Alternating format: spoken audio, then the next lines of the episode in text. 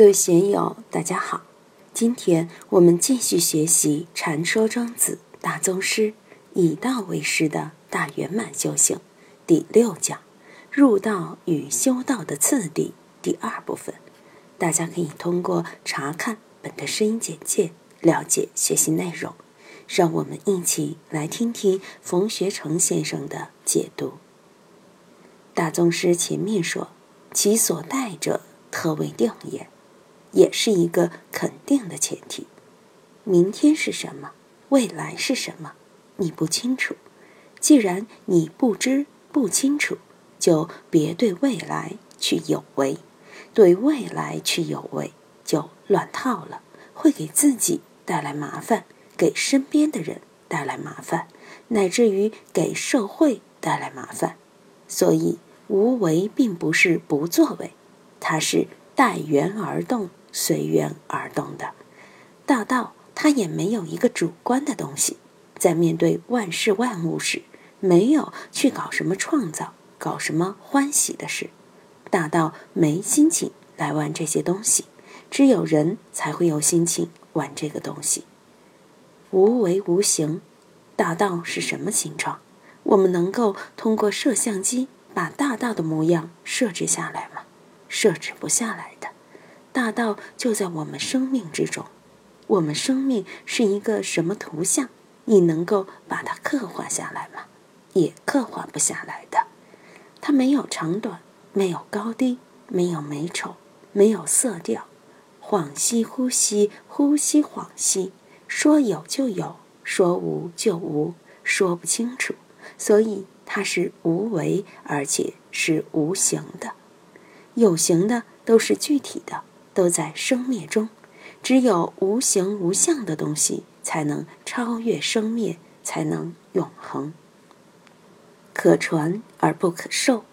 我们都知道，师徒之间授受，师傅引进门，修行在个人。个人根据师傅的传授，勤加学修，是可以走上道、走上路的。道可以传，传的是什么呢？是常道吗？是非常道吗？是有为吗？是无为吗？实际上，上一代的人对下一代的人都在言传身教，老天爷也在给我们传递信息，大道也无时无刻不在给我们传递信息。郁郁黄花无非般若，青青翠竹尽是法身，都在传递信息。当年十双庆祝禅师。他是洞山禅师的师兄弟，拜在道悟禅师门下。有一次小餐，石双庆祝问道悟禅师说：“如何是触目菩提？”因为不管是佛教还是禅宗，都在讲无处不是道，眼耳鼻舌所处都是道。触目菩提就是眼见之处皆是菩提。老和尚没有料理他，却叫侍者过来说。你看，观音菩萨那个净瓶里面没水了，去换清水来。一会儿又对另一个人说：“佛堂里卫生没有做，你去打扫一下。”半个多小时后，老和尚看见石霜还跪在那里，就说：“你刚才问什么呀？”石霜就说：“我问如何是触目菩提。”刚刚把这句话说完，一下开悟了。祖师们接应人多厉害呀！老和尚并没有直接回答他的问题。你说触目，我就表演给你看。我让人给观音菩萨换水，叫侍者来扫地。你看见了这些，当然就触目了。菩提就在其中呀。有人问药山祖师：“二祖见达摩，得的是个什么意？”药山说：“你今天来见我，你又得了个什么意呢？”那个人就这么言下大悟，就这么简单。自己要会转，就这么一转的瞬间，哪需要去打禅期那么费时呢？有这样的因缘，有这样的基础，被明眼人一接，你马上就过来了。庄子其他篇中说，如果道可献，大家都愿意献给自己的君主，尊君爱国嘛，都希望自己的国君长命百岁。把国家治理得很太平，但是道不可传，不可献，道也不可送。如果可以作为财产，肯定都愿送给自己的父母，都愿送给自己的妻子，都愿送给自己的儿女。但是自己的父母、妻子、儿女能够接受大道这份礼物吗？你可以把这个传给他们吗？君子之泽，五世而斩。不要说道，就是富贵传家，能几代后不衰败吗？在中国，百年老店很少，为什么？老是在无常之中，没有稳定性。尽管三藏十二部的佛经放在那儿，放了一千多年了。但是有几个人能从佛经里面得到消息，能够受这方面的教化，乃至于使自己悟道？不行，道不是私有财产，可以私下传授的。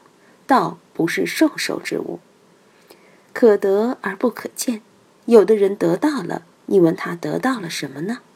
当年福山法远和尚接头子义清，头子义清突然大彻大悟。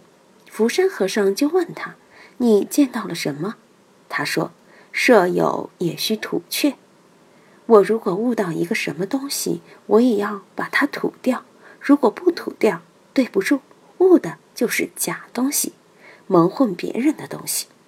所以很多开悟的人，包括佛祖，你问他悟了什么呢？也是不可说，不可说，非言语分别所能及。”非思量分别所能及，这个是老实话，不是佛祖秘而不宣。他说法四十九年，难道没有说吗？但真正什么是道，佛祖度明心而见道的感觉，的确是没法说的。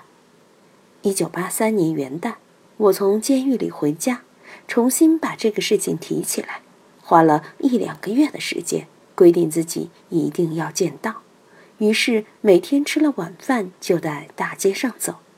八十年代没有那么多车，空气也比现在好得多。